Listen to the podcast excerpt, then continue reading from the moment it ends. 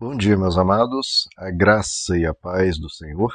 Eu sou o pastor Rômulo Pereira, da Igreja Batista, Palavra da Graça, e hoje nós vamos estudar os Atos dos Apóstolos, capítulo 14, verso 27, que nos diz: Chegando ali, reuniram a igreja e relataram tudo o que Deus tinha feito por meio deles e como abrir a porta da fé aos gentios.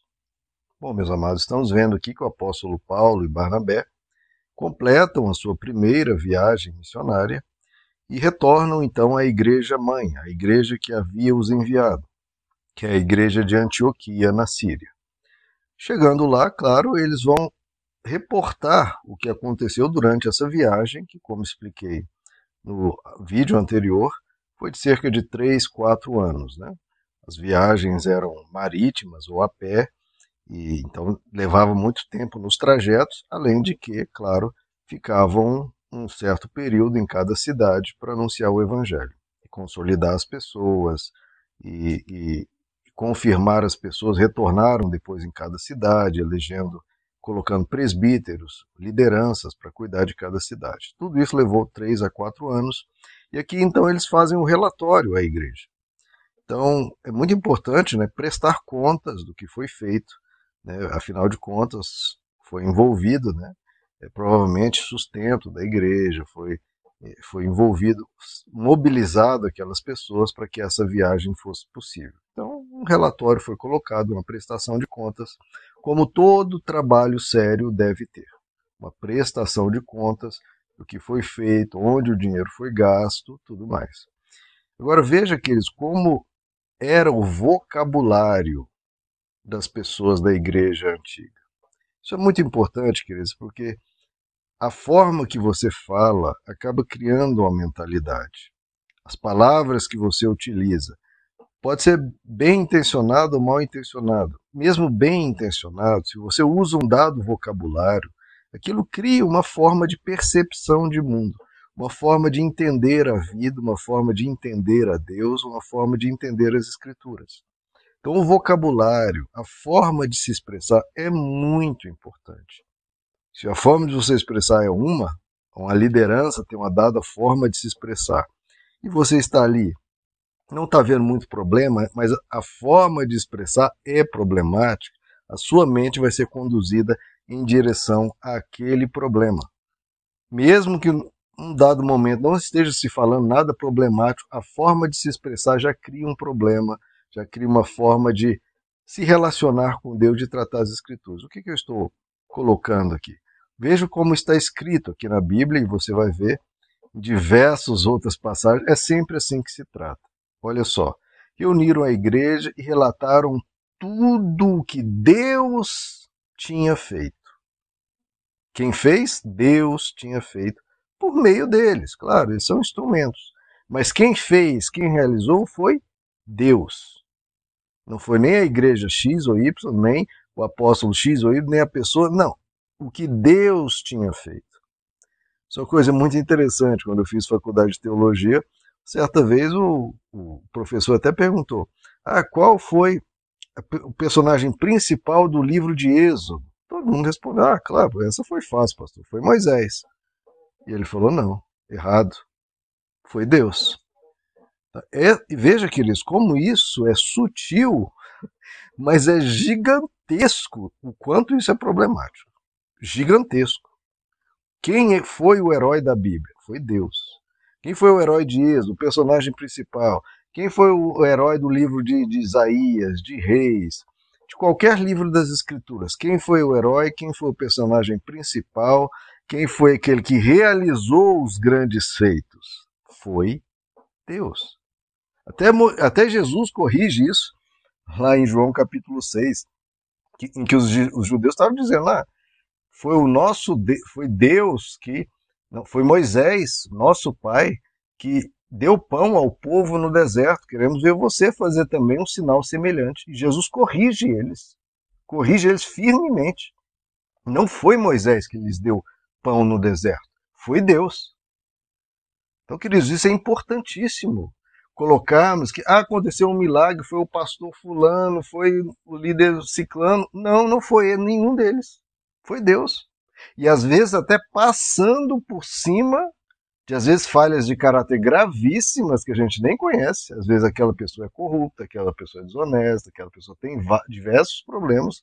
Não estou afirmando que necessariamente que tenha, tem os honestos, tem os não honestos, mas Deus às vezes faz um milagre passando por cima dos defeitos daquela pessoa por causa para socorrer aquela pessoa de uma fé simples, aquela pessoa que está desesperada, está angustiada e pior ainda está sendo explorada.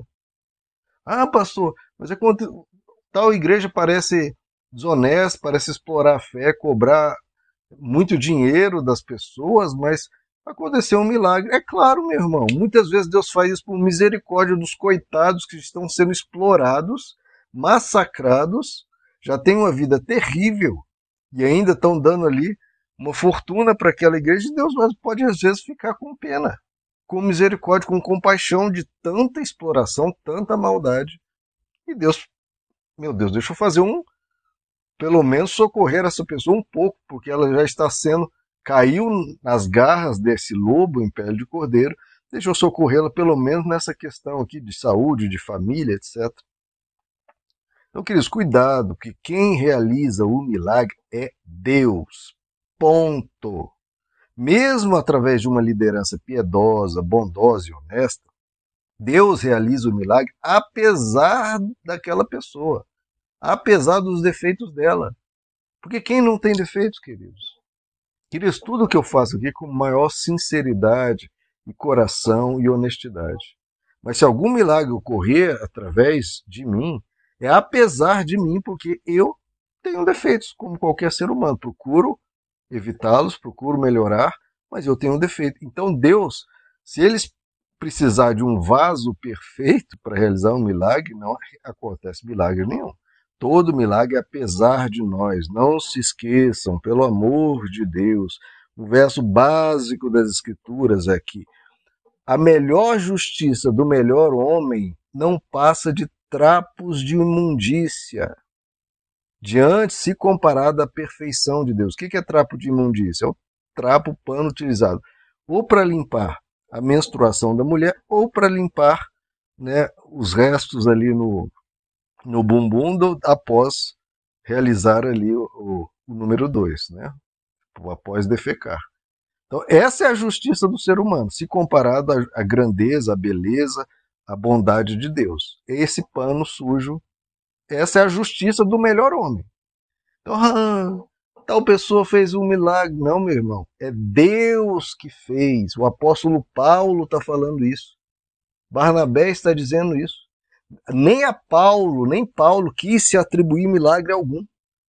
Não, Deus foi Deus que fez. Eu estava ali tentando não atrapalhar, tentando ser um, um, canal, tentando anunciar a palavra, tentando ser um instrumento de Deus. Mas quem fez, meu irmão, foi Deus. Até porque se não foi Deus, não é milagre. Milagre é quando envolve o sobrenatural. Se é só o humano, é natural.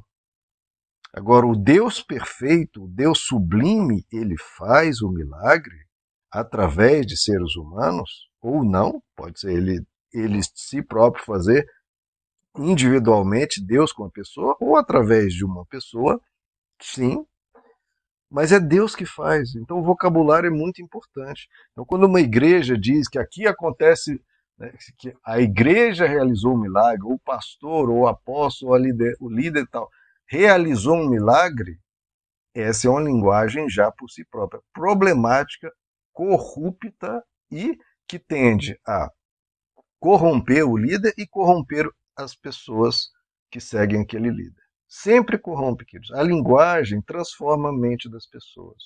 A, a forma de se expressar é essencial, é fundamental e deve ser sempre dito.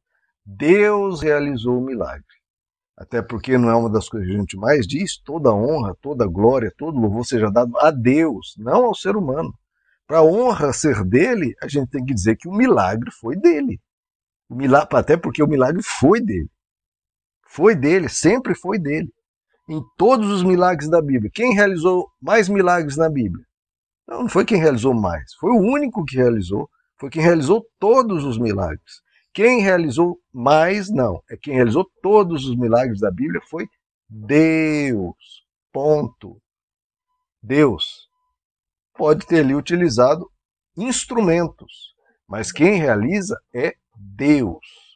Isso é importantíssimo, queridos. Toda honra, toda glória, todo louvor a Deus. Até Paulo expressou-se corretamente e é assim que nós devemos sempre tratar. E agora, falando aqui, o final do verso, abriu-se a porta da fé aos gentios. Que coisa linda, né, queridos? Chegou a mensagem do evangelho ao mundo, não apenas a um grupo de pessoas que eram judeus, que tinham as escrituras antes, mas ao mundo. Porque o evangelho tem essa capacidade, essa amplitude, essa riqueza para chegar ao mundo inteiro. Isso é obra de Deus, é manifestação de Deus, e isso foi essencial para que a mensagem chegasse até nós hoje, né, queridos? Só um detalhe, querido, de novo, sobre essa questão da comunicação, da forma de se expressar. Isso de dizer que foi Deus que fez, prestem atenção nisso. Por que, que não se utiliza mais essa forma de dizer? Hoje em dia você vai ver. Não, pastor fulano tal, ele fez, faz milagres, que ele tal fulano cura, tal ciclano profetiza, tudo atribuindo a pessoas ou à igreja. Não, tal igreja tem milagres, tá? Por que, que as pessoas trocaram esse linguajar tão sadio, tão maravilhoso, tão perfeito do Novo Testamento por esse linguajar que atribui ao homem o poder? Por que, que trocaram? Queridos, porque é o que funciona para encher a igreja. Você quer encher a igreja? É só começar a dizer: eu faço milagres, sim, eu tenho poder, sim, eu profetizo, eu curo, eu aqui nessa igreja acontecem muitos milagres, porque somos nós que temos o poder, etc. Isso enche a igreja. Isso funciona, é marketing, é propaganda, atrai pessoas. Se você atribui a você mesmo, a um, um culto a uma personalidade, a uma pessoa que fica famosa, poderosa, que todo mundo respeita, etc. Agora, o que não funciona para encher a igreja, você vai dizer que foi tudo Deus que fez. Ter essa humildade que eu estou falando aqui. Isso não enche igreja. Hoje não. Né? É, é, porque para converter uma pessoa e transformá-la e fazer ela entender, isso dá muito mais trabalho, é muito mais demorado e é de poucos em poucos. Enquanto que as pessoas, muitas vezes místicas, muitas vezes apegadas a um ser humano e querendo ver poder, querendo ver sinais, né, como tantas vezes reclamavam para Jesus, ah, Jesus, faz aí um sinal, sempre procurando ver o sobrenatural, né, ver um espetáculo, e Jesus não caía nisso, e os apóstolos que não caíam nesse culto da personalidade, não queriam fazer propaganda de si próprios, isso dá muito mais trabalho para conquistar as pessoas. O que é que funciona? O que é que enche as igrejas? culto à personalidade, falar que tem poder, falar disso, falar de si mesmo, para que o, o, nome daquela pessoa o nome daquela denominação, daquela igreja esteja na boca do povo, esteja sendo falado, esteja sendo comentado. E Deus? Ah, é minha mesmo, tem Deus. Não, mas Deus, Deus aparece também. Mas é sempre em segundo plano, é sempre. Isso tudo é sutil, queridos. Ninguém faz assim escancarado. É tudo sutil. Mas essa sutileza faz uma diferença gigantesca. É por isso que as pessoas se corrompem, por isso que igrejas se corrompem, por isso elas se desvirtuam e se desviam da fé do Evangelho. Porque a fé do Evangelho é simples, ela é bonita, ela é humilde. E isso não ganha grandes dimensões, grandes. Porque a humildade muitas vezes é muito mais é, é, calada, não se propaga tanto. Mas Deus vê, queridos. Tudo Deus vê. Quem está faz, fazendo para o louvor, honra e glória de si próprio, ou do seu império ali, ou que está fazendo por Deus. Que Deus seja glorificado, queridos. Porque tudo mais, pessoas, denominações, tudo isso passa. O que vai ficar é Deus.